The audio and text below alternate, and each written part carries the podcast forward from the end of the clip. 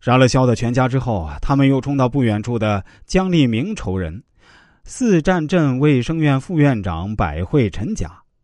白开始听到枪声就知道不好，随后见两人杀气腾腾而来，吓得跪在地上求饶。蒋阴沉着脸，一枪把白给打倒，白的脑袋都被轰掉了半个。冯则追上去，把白的老婆孩子全部打死，白家也被灭门。以上都是杀江立明的仇人，现在该杀冯万海的了。两人拿着枪，驾驶着江的吉普车，冲到之前同江一起打架的曹军学家。曹当时在外喝酒，不在家。两人用枪抵着曹的老婆白雪的头，问曹去了哪儿。白雪一个农村妇女，哪儿见过这种场面？惊恐之下，立即告诉他们曹的去向。冯并没有放过这个女人，一枪把白雪的头打穿了，白当场死亡。随后，两人带着长枪，明目张胆的在大街上走，去聚义火锅城找曹守军。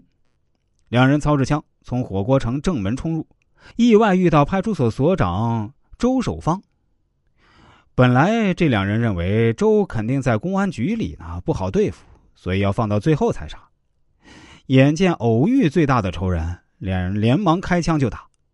周守芳开始倒也看见两人拿着枪闯进来，却没想到这俩人会杀人，以为俩人就是寻衅滋事的。周认为这俩人犯的都是小事儿，自己跟他们也没什么深仇大恨，怎么也不会杀人吧。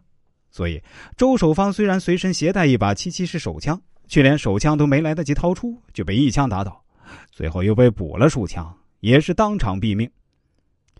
江立明从周守芳身上搜出了一把七七式手枪和六发子弹，随手放在衣袋里面。由于没有找到曹守军，两人很不高兴地冲出了火锅城。由于余下的仇人住的比较分散，他们决定抢一辆车。两人在大街上持枪拦下一辆北京二零二吉普，开车的司机镇上的普通工人张喜春吓得浑身哆嗦，从车上踉踉跄跄走下来说：“大哥，你们要车就拿去，我们无冤无仇啊。”话音未落，将抬起一枪就把他打倒，好在没有伤到要害。张春喜疼得在地上打滚，因为双方没有仇怨，两人也就没有对张再补枪，开着车扬长而去。